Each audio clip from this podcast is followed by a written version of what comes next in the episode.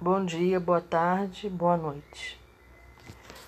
Estava lendo aqui o livro Os Mensageiros, psicografia de, de Luiz, André Luiz, através de Chico Xavier, segundo livro da série A Vida no Mundo Espiritual. Acho que é isso. Bom, enfim.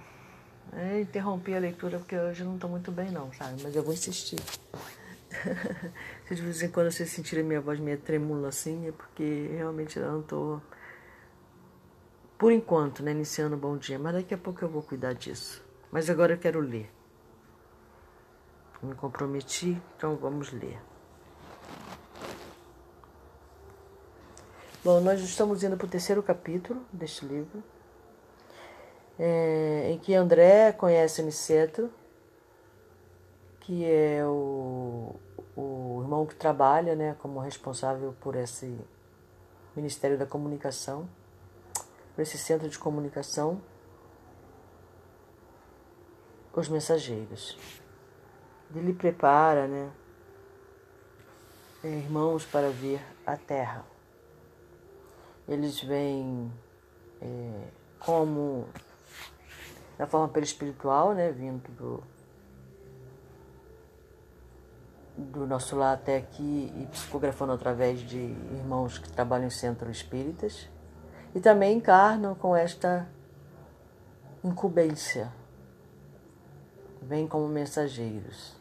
Se vão cumprir ou não é outra história. Acho que eles, muitos de nós vêm com essa incumbência, vêm. Vamos lá. Então, ele conversou com Narcisa, né? Ele se sente muito vazio. A Narcisa explicou para ele no primeiro capítulo que isso é normal, né? Quando a gente passa por uma transformação, quando a gente passa por um processo de renovação mental, a gente se sentir um pouco vazio, sabe? Você limpa o seu vaso, é como você limpar a casa, tirar todos os móveis velhos, né? Se, a se todos os móveis forem velhos, a casa vai ficar vazia mesmo. Pode ser que um ou outro ali novinho esteja ali, você deixa no recinto. Mas se você for fazer essa limpeza, eu vou pegar essa velharia toda, vou jogar fora, vou, vou ficar com uma esteira para sentar e para dormir, até eu comprar coisas novas, né? Até eu repor. Então você vai. É ficar com. É sentir aquela sensação de vazio, de espaço enorme, né? Então é isso que mais ou menos que André estava sentindo e que Narcisa explicou para ele.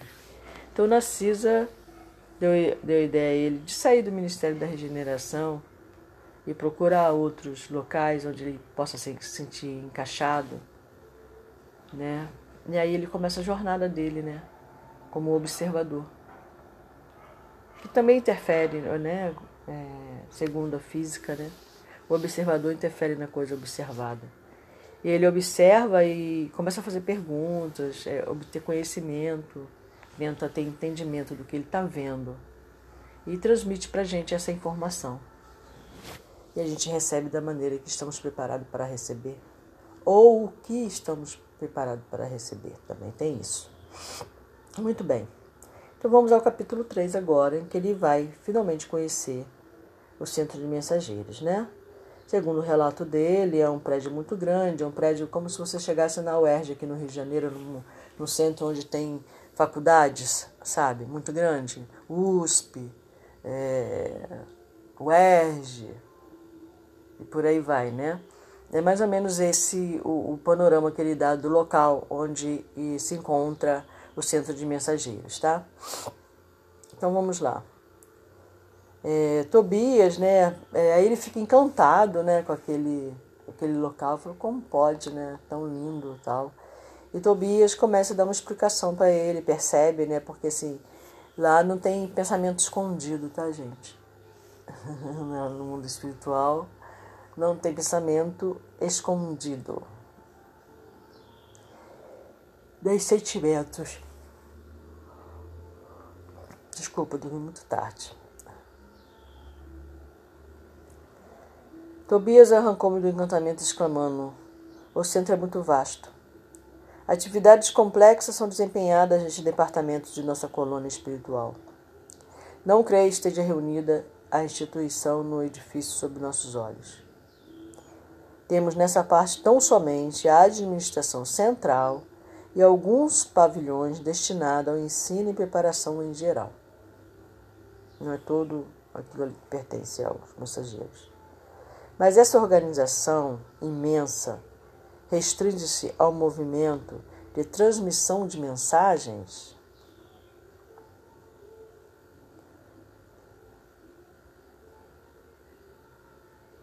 E ele respondeu, Tobias, né? Não suponha se encontra aqui localizado o serviço de correio simplesmente. O centro prepara entidades a fim de que se transformem em cartas vivas de socorro e auxílio aos que sofrem no umbral, na crosta e nas trevas. Lembrando que esses são segmentos de uma linha só, tá? Umbral, né? Crosta, onde nós estamos, e trevas. Você vê que umbral e trevas não estão no mesmo patamar. Ok? Acreditaria, porventura, que tanto trabalho se destinasse apenas à mera movimentação de noticiário? Amplie suas vistas. Este serviço é a cópia de quanto se vem fazendo nas mais diversas cidades espirituais dos planos superiores. Preparam-se aqui numerosos companheiros para a difusão de esperanças e consolos, instruções e avisos, nos diversos setores de evolução planetária. Não me refiro tão só a emissários invisíveis organizamos turmas compactas de aprendizes para a reencarnação. Médios e doutrinadores saem daqui a centenas anualmente. Tarefeiros do conforto espiritual encaminham-se para os círculos carnais, em quantidade considerável, habilitados pelo nosso centro de mensageiros. E aqui ele coloca médios e doutrinadores como é, duas coisas diferentes, né? Ser doutrinador também é um tipo de mediunidade, tá? Todos os seres humanos, todos os seres humanos são médios em potencial. Um desenvolve a mediunidade por necessidade, aí outros vão desenvolver a mediunidade da doutrinação. Né? Vão nascer com dons da fala, né? da palavra. Né? São pessoas é, que vão ter um atrativo, vão atrair pessoas, né? É, principalmente com a fala, fala muito bem, vão, vão se empenhar. Alguns vão usar essa doutrinação, esse, esses dons que vão vir com, como doutrinador, para ser jornalista, né? por exemplo, para ser escritor, não necessariamente psicógrafo, tá? Ele pode é, não se intitular psicógrafo, mas ele foi preparado para ser um doutrinador. Então, não necessariamente ele precisa ir para uma casa espírita como doutrinador. Ele pode ser um pastor, vir a ser um pastor, pastora, né? professora também, né? E por aí vai, tá? É, que me diz? Interroguei surpreso. Segundo seus informes, os trabalhos de esclarecimento espiritual devem estar muitíssimo adiantados no mundo, na Terra. Fixou Tobias é, expressão singular, sorriu tranquilamente e explicou. Você não poderou, todavia, meu caro André,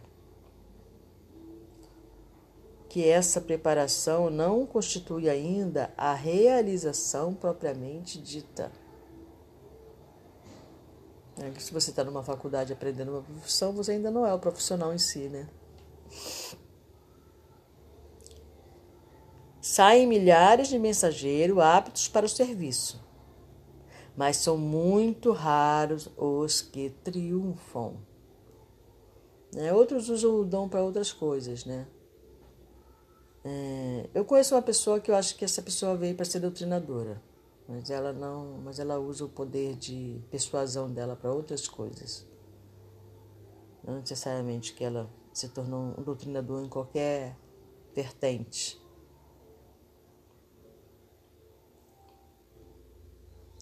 Alguns conseguem execução parcial da tarefa. Outros muitos fracassam de tudo. O serviço legítimo não é fantasia. É esforço sem o qual a obra não pode aparecer nem prevalecer. Longas fileiras de médios e doutrinadores para o mundo carnal partem daqui, com as necessárias instruções, porque os benfeitores da espiritualidade superior, para intensificarem a redenção humana, precisam de renúncia e de altruísmo. É, me falta muito isso. Me faltou bastante. Vamos lá. Quando os mensageiros se esquecem do espírito missionário e da dedicação aos semelhantes, costumam transformar-se em instrumentos inúteis. Há médios e mediunidade, doutrinadores e doutrina. Como existem a enxada e os trabalhadores, Pode a enxada ser excelente, mas se falta espírito de serviço no cultivador, o ganho da enxada será inevitavelmente a ferrugem. Assim acontece com as faculdades psíquicas e com os grandes conhecimentos. A expressão mediúnica pode ser riquíssima. Entretanto, se o dono não consegue olhar além dos, dos interesses próprios, fracassará fatalmente na tarefa que lhe foi conferida. Acredite, meu caro, que todo trabalho construtivo tem as batalhas que lhe dizem respeito.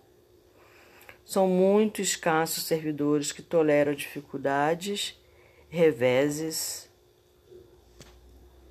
das linhas de frente.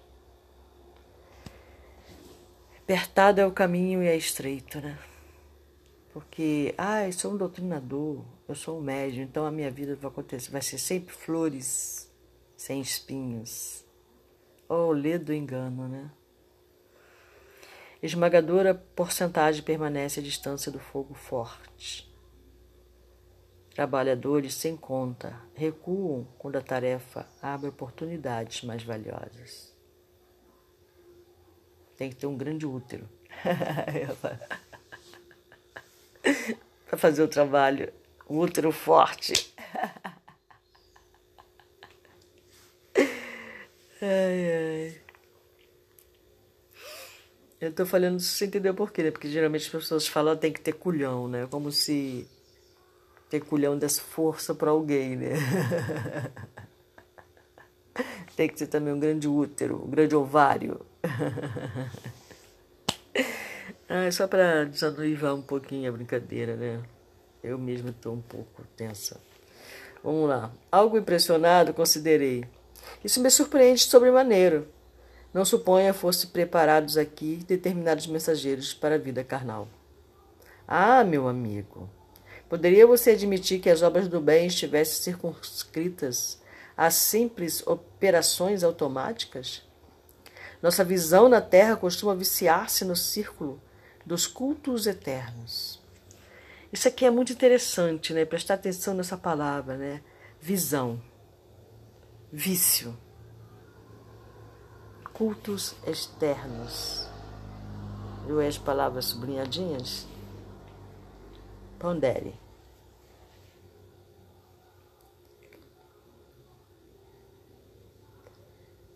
Então, é viciar-se no círculo dos cultos eternos, na atividade religiosa. Cremos por lá resolver todos os problemas pela atitude suplicante Entretanto, a genuflexão não soluciona questões. Genuflexão, para quem não sabe, é ficar de joelho, orando, tá bom? Não soluciona questões fundamentais do espírito. Nem a mera adoração à divindade constitui a máxima edificação. Em verdade, todo ato de humildade e amor é respeitável e santo. Incontestavelmente, o Senhor nos conceberá suas bênçãos. No entanto, é imprescindível considerar que a manutenção e limpeza do vaso para recolhê-las é dever que nos assiste. Não preparamos, pois, neste centro simples postalistas, mas espíritos que se transformam em cartas vivas de Jesus para a humanidade encarnada. Pelo menos, Este é o programa de nossa administração espiritual. Esta é intenção. Calei emocionado. Raros triunfam, continuou Tobias, porque quase todos estamos ainda ligados a extenso pretérito de erros criminosos, que nos deformaram a personalidade. Em cada novo ciclo de empreendimentos carnais, acreditamos muito mais em nossas tendências inferiores do passado que nas possibilidades divinas do presente, complicando sempre o futuro. É desse modo que prosseguimos por lá, agarrados ao mal e esquecidos do, do bem, chegando por vezes ao disparate de interpretar dificuldades como punições. Quando todo obstáculo traduz oportunidades verdadeiramente preciosas aos que já tenho olhos de ver. A essa altura, alcançamos enorme recinto. Centenas de entidades penetravam no vasto edifício, cujas escadarias galgamos em animada conversação. Os aspectos do maravilhoso átrio impressionavam pela imponente beleza. Espécies de flores até então desconhecidas para mim adornavam colunas né? é, espalhando cores vivas e delicioso perfume. Quebrando meu enlevo, Tobias explicou. As diversas turmas de aprendizes encaminham-se às aulas. Procuremos Aniceto no departamento de instrutores. Aniceto é um dos instrutores desse departamento. E vai trabalhar com Tobias durante este, este livro aqui que ele escreveu, tá?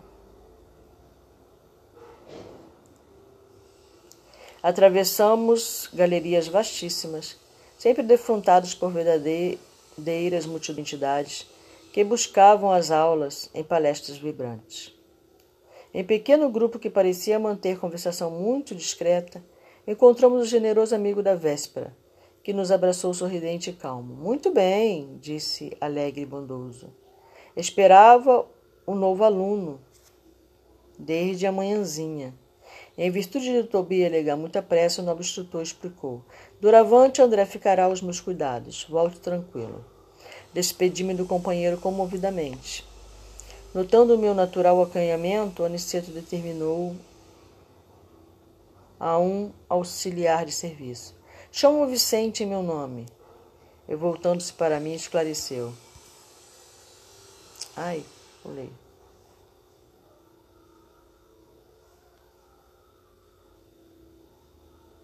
Ah, meu Deus, perdi aqui, desculpa. raros triunfam. Ah tá, chama o Vicente em meu nome. Voltando-se para mim, esclareceu. Até agora, Vicente é meu único aprendiz médico, porque o Aniceto, para quem não escutou o anterior, ele separava o grupo dele né, em pequenos grupos, cada um de acordo com suas afinidades. Né? Como André era médico, ele colocou junto do André um médico. Vicente, que vai se tornar um grande amigo dele também.